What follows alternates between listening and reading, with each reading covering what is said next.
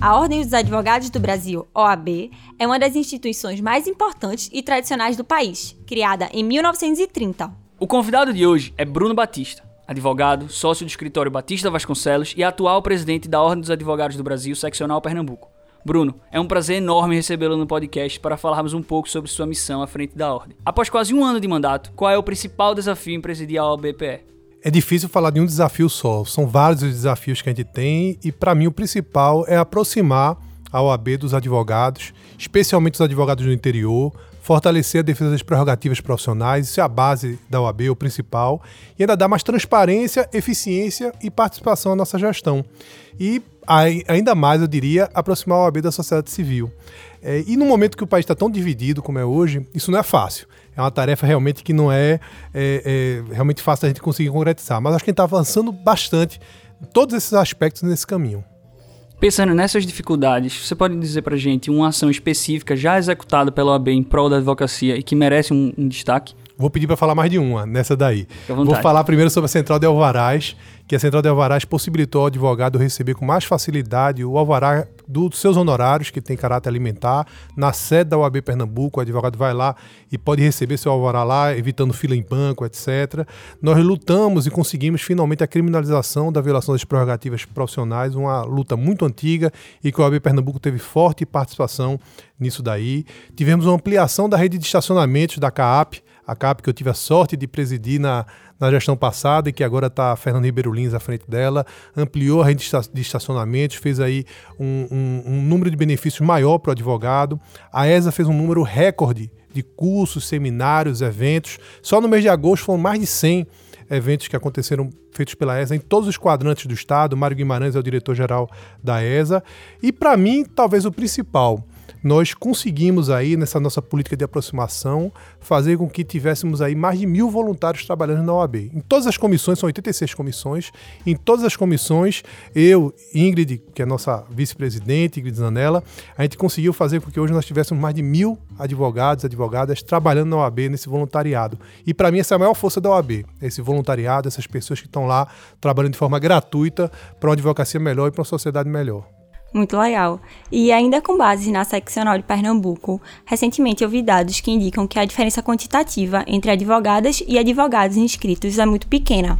Se pensarmos internamente, é, em termos de representatividade de minorias, não apenas de gênero, como está a OAB de Pernambuco? A nossa gestão assim, é altamente preocupada com essas questões de paridade de gênero e de inclusão também. É, nós, antes mesmo de se tornar obrigatório no sistema OAB, é, nós já que vai ser só em 2021, a, todos os setores da nossa chapa já foram montados com a, obedi a obediência das cotas de gênero. A gente tem hoje 30, 43% dos cargos de direção na OAB Pernambuco, incluindo seccional e subseccionais, já são ocupados por mulheres. Tem uma co-presidente, que é Ingrid, eu sempre digo que ela não é minha vice, é minha co-presidente, né? E também tem um caso de Arco Verde, uma subseccional onde cinco cargos de diretoria são ocupados por mulheres. Tivemos aí também na nossa, pela primeira vez, isso ao mesmo tempo é um negócio que traz orgulho, mas também traz um pouco de vergonha. Nós tivemos a primeira mulher negra a ser conselheira da UB Pernambuco somente na nossa gestão, que foi Manuela Alves.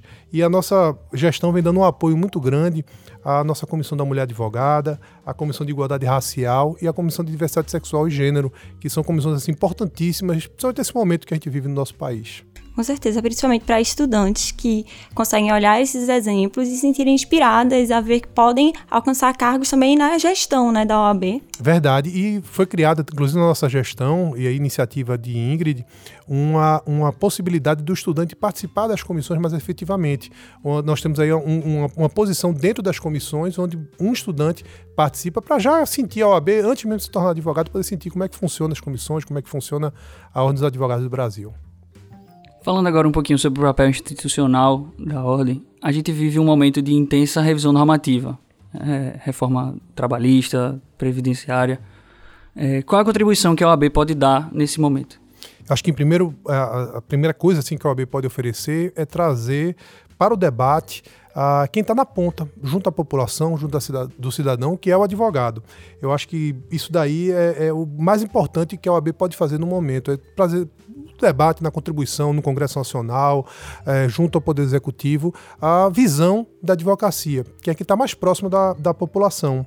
E a, a, gente, quando se torna advogado, a gente presta um, um compromisso, né? um compromisso legal. Esse compromisso a gente vai jurar defender os direitos humanos e a justiça social. A gente não pode se afastar disso nunca, absolutamente. E a gente tem que trazer cada vez mais os advogados para o debate e também qualificar eles em face dessas mudanças normativas, nessa fase que a gente está passando de muitas mudanças constitucionais e, e legislativas. A gente tem que qualificar também o advogado para enfrentar esse mundo novo. E aí a ESA vem, vem fazendo esse papel de colaborar na qualificação da advocacia para essas, essas mudanças constitucionais e legislativas que estão acontecendo. É, além das alterações que Lucas já citou, recentemente foi aprovada também a Lei de Abuso de Autoridade. Qual a importância da norma, especialmente para a advocacia? Para mim foi um divisor de águas, na realidade. Um pleito muito antigo da classe, que era a criminalização da violação das prerrogativas, finalmente se tornou realidade. Mas não é só isso, a gente pensar, porque na verdade as prerrogativas, muitos pensam que elas são privilégios do advogado. Não são. São, na verdade, uma defesa que a sociedade tem de ter um advogado que possa atuar de forma é, isenta, equilibrada e sem nenhum temor. Né? Ele não pode ter nenhum temor de desagradar absolutamente ninguém. E a lei da abuso de autoridade serve exatamente para isso. Ela meio que equilibra o pêndulo do poder. Sempre há sanções severas para quem descumpre uma ordem judicial ou para quem desrespeita uma autoridade, mas a via a, a contrária não existia. Não existia para aquela autoridade que abusasse do seu poder, ele pudesse ser punido na via criminal. Existem as vias administrativas, cíveis, mas são vias que são menos efetivas. E a criminalização aí realmente foi muito importante. Tem uma legislação que protege os direitos básicos do cidadão e pune quem não respeita esses direitos. Trazendo aqui um pouquinho de dados, de acordo com o relatório Justiça em Números de 2019, há 78 milhões de processos em tramitação no Brasil. É um número gigante que demonstra o alto nível de judicialização no nosso país. O que, é que você acha que nos fez chegar a essa realidade e também qual é o papel do advogado para mudar essa cultura de, de, de litigiosidade? Eu acho que isso, em primeira análise, mostra que o brasileiro passou a ter mais consciência dos seus direitos. Eu acho que isso é decorrência, principalmente da Constituição de 88, que trouxe aí ao brasileiro uma maior consciência com relação a isso, como também um, um, nós tivemos um avanço com relação aos meios de acesso ao judiciário. Juizado especial, uma defensoria pública mais estruturada e uma advocacia também mais fortalecida, que nós tivemos da Constituição de 88 para cá.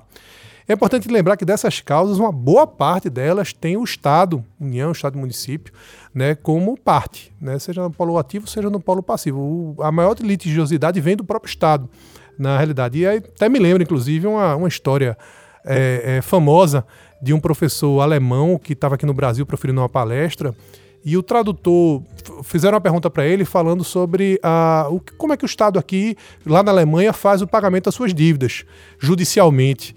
Né? E o, o, tradutor com dificuldade de transmitir essa pergunta para ele, porque ele não estava entendendo como é que o Estado, a gente aqui se chama de precatório, RPV, e ele não estava conseguindo entender. Ele diz: olha, se o Estado se deve, ele paga. Não tem negócio de precisa judicializar para isso, não. Ou quando judicializa a condenação, ele paga imediata, imediatamente. No Brasil há ainda essa, essa cultura. Então, esse é inclusive o outro lado. Esse alto número de demandas mostra que nós, advogados, e os cidadãos também, nós fomos forjados na cultura da litigiosidade. A gente só acredita em alguma coisa quando o Estado juiz diz que é assim o assado. A gente tem que mudar isso daí. Os advogados têm que trabalhar cada vez mais na prevenção dos conflitos. Eu acho que o futuro da advocacia aponta para isso, assim como as formas consensuais, porque essa geração nova, que vocês fazem parte dela, não tem paciência para esperar 10 anos por um processo, não. A gente vai ter que resolver isso mais rápido e não vai ter que esperar realmente a gente passar pelo judiciário, passar todo, todo esse tempo para que possa uma solução uh, venha uma solução efetiva para essa questão. Então, acho que a gente está caminhando para isso e isso vai diminuir o número de, de demandas no país. É, e não só existem muitos processos no país, como também muitos advogados, né? Fala-se que somos mais de um milhão, com a possível saturação do mercado. O que você pensa sobre isso? Quais são suas reflexões sobre esse cenário? Nós temos realmente uma quantidade absolutamente exagerada de faculdades de direito. São quase 1.400 já faculdades de direito que nós temos no Brasil. Só aqui em Pernambuco são mais de 60 faculdades. É, se a gente lembrar, pouco tempo atrás, pouco tempo, que eu digo assim, 20 anos, nós tínhamos quatro faculdades de direito aqui. Hoje já passaram de 60. E o Ministério da Educação autorizando mais e mais. E agora já se fala, inclusive, em EAD, né? um curso de graduação em Direito totalmente EAD. Realmente, a OAB já solicitou ao MEC a suspensão de novas licenças do curso de Direito, mas isso somente demonstra a importância do exame de ordem. O exame de ordem, mesmo imperfeito, em evolução sempre, ele é absolutamente indispensável hoje, servindo como um filtro mínimo para separar o joio do trigo. Muitos entram no curso de direito iludidos, inclusive, com a estabilidade que vem dos cargos públicos por concurso público. Se você chegar na faculdade e perguntar quem pretende advogar, advogar, advocacia privada, é uma minoria. A grande maioria está pensando no concurso público. Mas a tendência é cada vez menos vagas abertas em concursos públicos. E termina muita gente sendo jogada na advocacia sem vocação. E vocação realmente aí é o principal. Esse é, para você exercer a advocacia sem vocação, realmente é muito difícil. Se você com vocação, a gente já enfrenta tanta dificuldade, imagina sem vocação, né? É verdade. Falando aí sobre a dificuldade do mercado, que dica você daria para o jovem advogado? Olha, não existe segredo, né, com relação a isso. É qualificação permanente o tempo todo, ética, eu já vi muita gente é, sem ética dar certo, mas é por um curto período. Aquelas pessoas não permanecem no mercado, não, não fazem realmente um nome, e principalmente atenção também com o cliente.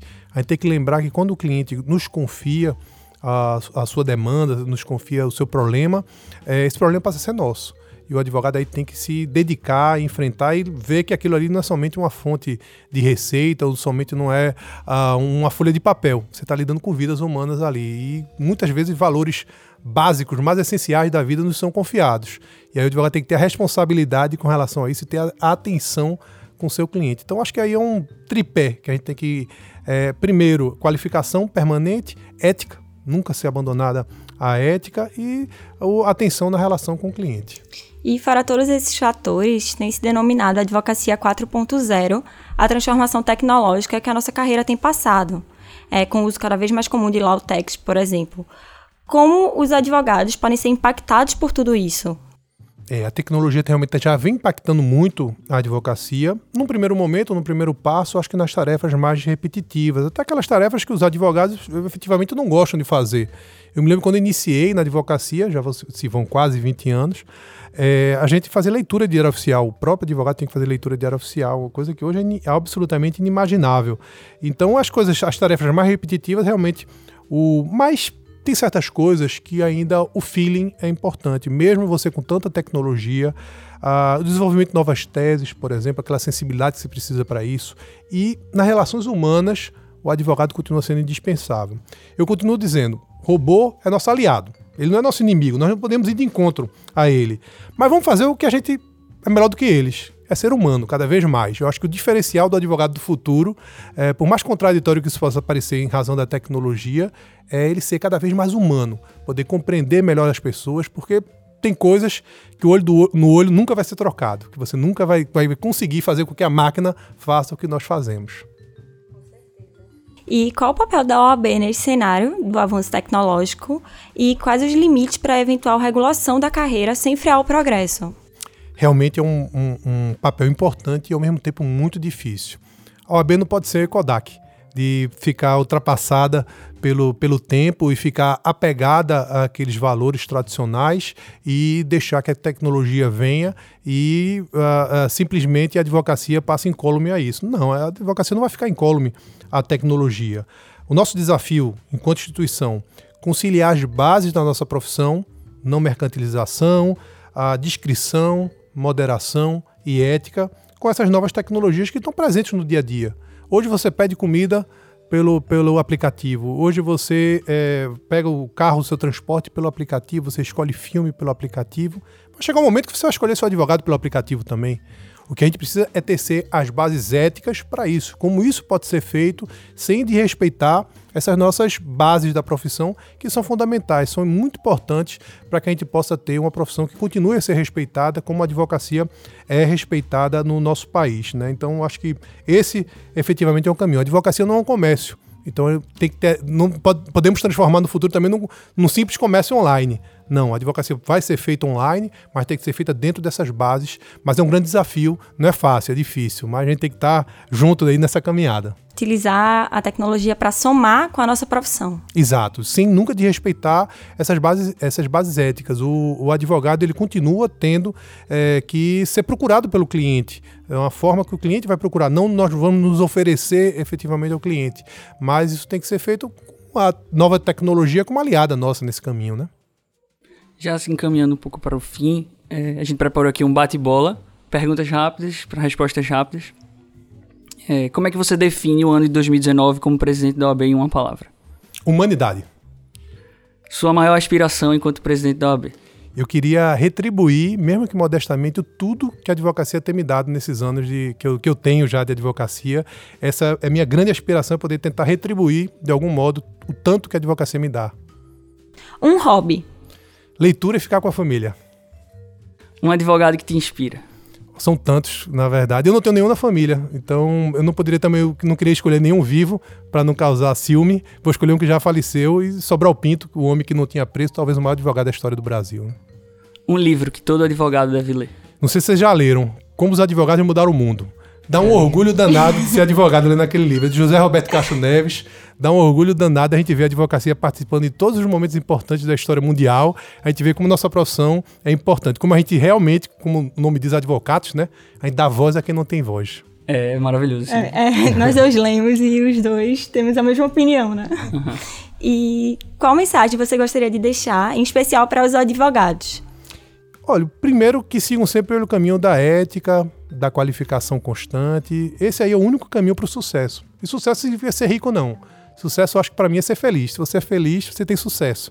E eu acho que na profissão, eu acho que com ética e qualificação a gente sempre atinge aí esse sucesso. E também, por último, que participem e contem sempre com a AB de Pernambuco. A AB de Pernambuco está do lado deles, está do lado de vocês, advogados, advogadas.